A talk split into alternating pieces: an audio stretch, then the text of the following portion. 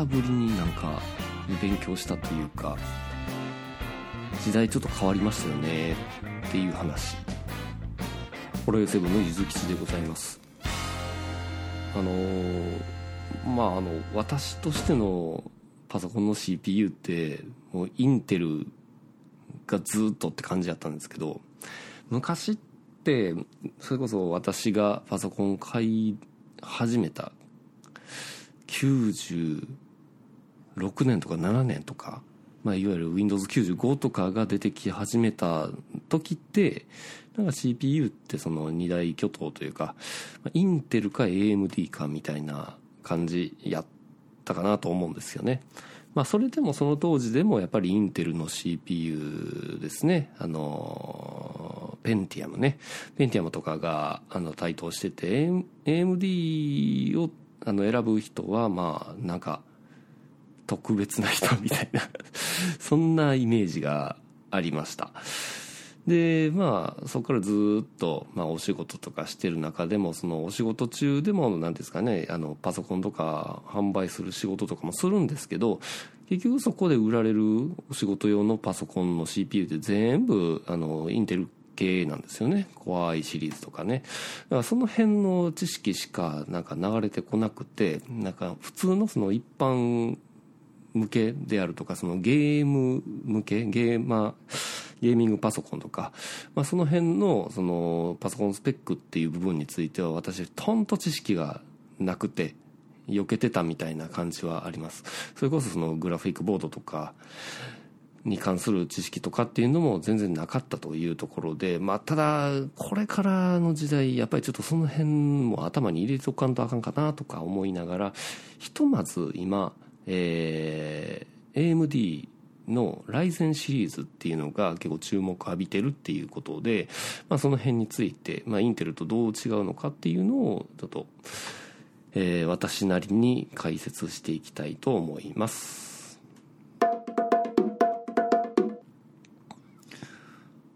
はい。まず、まあその CPU の、まあ、性能とかその辺を比較するために、まあどこを見ればいいのかみたいなことってあるじゃないですか。でね、あのー、結構私、いつもムカつくのが、なんか、素人向けのパソコンの広告とかチラシとか見てた時に、まあ、特にあの例のそのテレビとかでもよくやってるテレビショッピング系のあのパソコン大安売り手数料当社がお持ちいたしますみたいな感じのパソコンってあの性能をすごく省略するケースあるんですよね。まあ言うても大体そういうところでセレロンとか言っちゃうんですけど。その、えーと、部分を細かくあの性能分けしてるのにそこの辺隠すっていうところがちょっと嫌やなって思ったりするんです。やっぱりあの性能を示すための指標としてはクロック数コア数スレッド数であとはあのプロセスサイズっていうのもあります。最近なんかこのプロセスサイズっていうのがあのちょっと知ってる人でいくとなんか話題になってるケース多いですよね。であのこの辺の CPU の紹介をする、まあ、YouTube とか、えー、ニュース記事なんかでいくと大体その性能を示すために出てきたりするのがそのベンチマークソフトでいくところのシングルコア性能とマルチコア性能っていうところをよく言ってくる感じかなって思います。はい。で、えっ、ー、と、次、あのインテルとライゼンの CPU の性能の住み分けっていうところですね。で、まあ、あくまでそのインテルも AMD も、まあ、いろいろ CPU の種類ってあるんですけれども、主にインテルだったら Core i シリーズ。で AMD は Ryzen シリーズっていうので分けられてると。でその下にはあのインテルだったらペンティアムセレロンとかっていうのはありますけどで AMD にはアスロンっていうのもありますけれども、まあ、そこについてはまあまあひとまず置いときましょうかねっていうところですね。でポイントとしてはあの大体そのあのライゼンシリーズはそのコアイシリーズとの比較を前はライゼンはコアイシリーズの同じあのレベルのところで言っても必ず Core i シリーズよりも性能のいいものを出しますよっていうのをすごいなんか目標にしてるらしいです。だからあのそれを比較させやすいようにきっちりそのあのモデル番号を合わせてきてるっていうところが特徴ですね。例えば Core i3 に対応するのが、えー、Ryzen 3 Core i5 は Ryzen 5 Core i7 は Ryzen 7 Core i9 は Ryzen 9っていうような感じで、えー、比較できるようにしてくれてるというところですね。だから Ryzen の狙いとしては Core i5 買うんだったら Ryzen 5もっとええのありますせみたいなことをまあ、えー、アピールしてきているっていうような感じかなと思いますね。はい。で、まあ、去年一昨年ぐらいのあの話でいくとこのライゼンシリーズっていうのがいわゆるその本当にそのインテルの CPU の性能もいわゆる価格面っていう部分についてもだいぶあの上回ってきてるぞっていうところがそのニュースサイトとか YouTube 関係でのまあ評判だったというところです。だからなんて言うんでしょうねその同じ性能であっても、えー、あ同じ、まあの価格帯であってもライゼンシリーズの方がだいぶとあの性能がいいよっていうようなことというところですよね。ここでちょっとそのまあライゼンまあインテルもそうなんですけれども、まあ、型番の見方っていうのをちょっとだけまあお伝えしておこうかなと思います。まあ言ってみたらその Core i3、5っていうのはいわゆるその世代ごとのまあ 性能のレベルみたいな感じです。ライゼン3、5も同じ感じなんですけれども、大体どっちのメーカーもその、えー、型番の後、えー名称の後に型番がついてるっていう形です4桁の数字もしくは5桁の数字プラスアルファベットがついてるっていう感じはあるんですけれどもえっとまず、ライゼンの方はですね、1桁目、まあ、例えばライゼン3600みたいな数字があったとしたところの、えー、3っていうのが世代数ですね。で、600の6のところが、いわゆるその世代の中の、えー、まあ、レベルというか、その、パフォーマンスの高さを表しているっていうとこですね。だからここの数字が高ければ高いほどその3世代の中でも性能がいいものです。よみたいな。大体マックスは9かなというところでありますね。はい、で最後のアルファベットっていうところもちょっと特徴があって、まあ、例えばライゼンだったら、えーと、X っていうところが性能重心消費電力が高いっていうことで多分デスクトップ向けとかそういうものについてる感じ。で逆に S だったら省電力えー、モデル、まあ、ノートパソコンゲーミングパソコン系かな。あの省電力プラスグラフィック搭載。で G っていうのがグラフィック搭載っていうことであのー、ライゼンってあのー、まあ、CPU の中にはそのグラフィックチップを搭載してないっていうのが標準になるらしいんですね。だからそれを示すためにその後ろのアルファベットでグラフィックが搭載されてるかされてないのかっていうのが分かるようになってるというとこですね。だからゲームしたいなっていう人はそのグラフィックチップがまあひとまず搭載されてるやつの方がいいんかなと。まあ別でグラフィックボードを搭載させるんやったら別の話だと思うんですけどもね。でインテル系についても基本的には同じような流れかな。ちょっとお待ちくださいね。インテル系においても基本的には最初の4桁もしくは5桁っていうのはあの見方は同じ。だから最初の1桁目が世代数を表すっていうところでで最近はもう11世代目ぐらいになってしまってるんでここの1桁ためのところが、まあ、要は10とか11になってるんで、まあ、そこでもうあの世代分かると思います。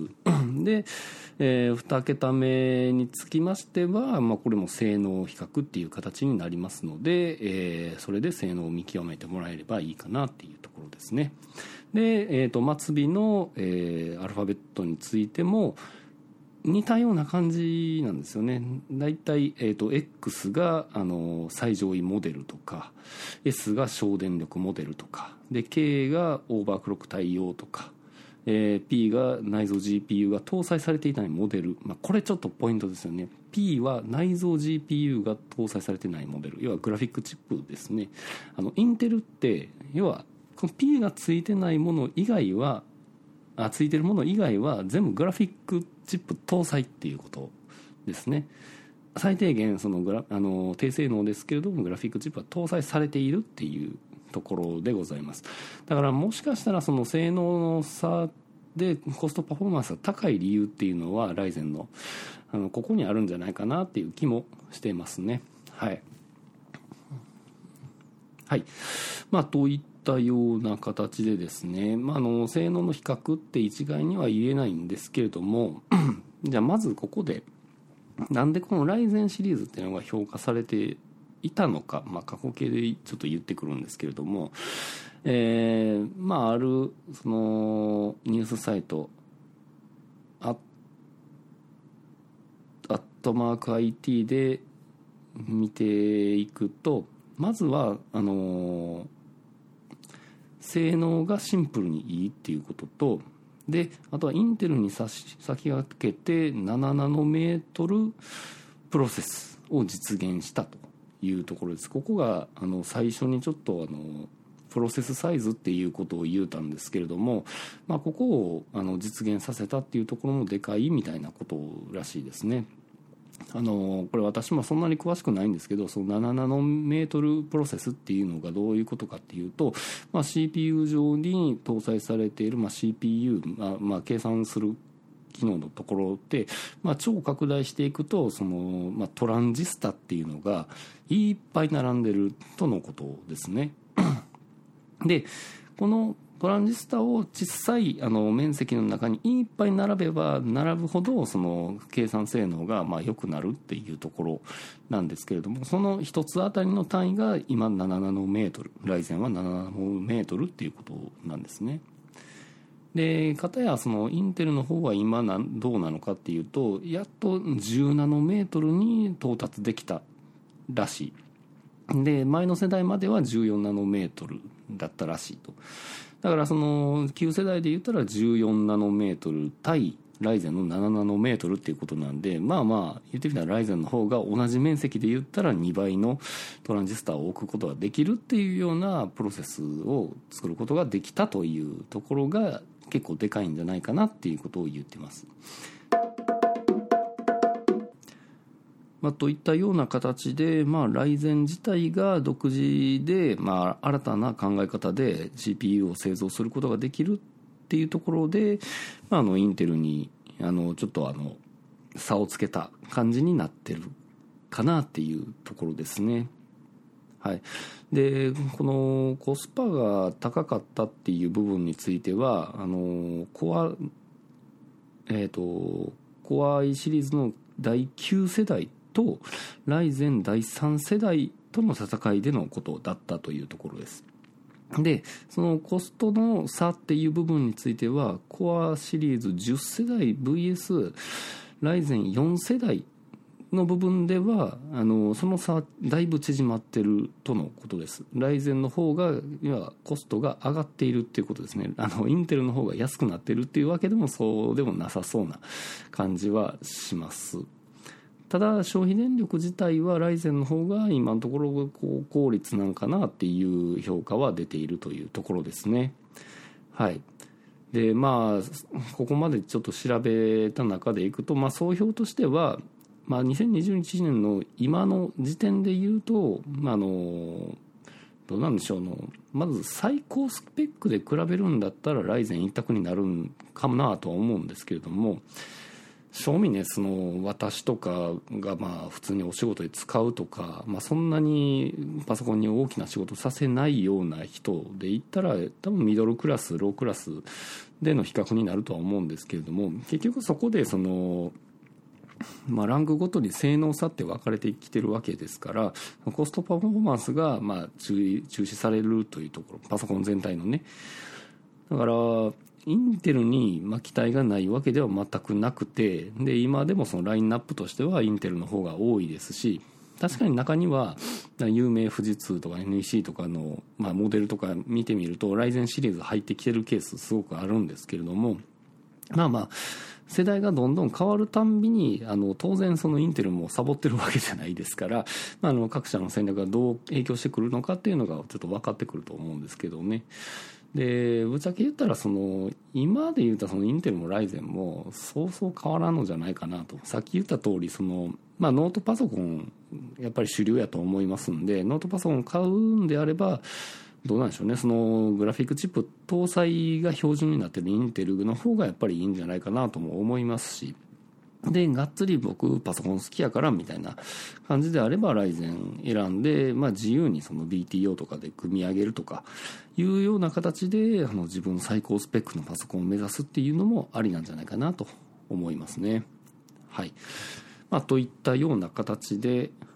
まあ、分かっていただけましたかね。ちょっと私も理解完全にしきれてない部分なので、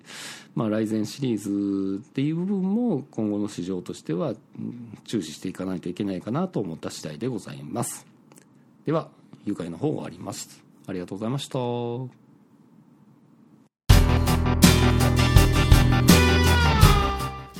ほろよいセブンでは皆様からのお便りをお待ちしております。ツイッターからはハッシュタグほろよい7、シャープ HOROYOI7、メールでは、ラジオ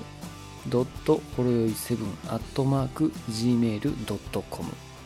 radio ピリオド horoyoi7 アットマーク gmail.com ブログ本文にあるメールフォームのリンクからもメールが届きます。読まれた分だけテンション上がります。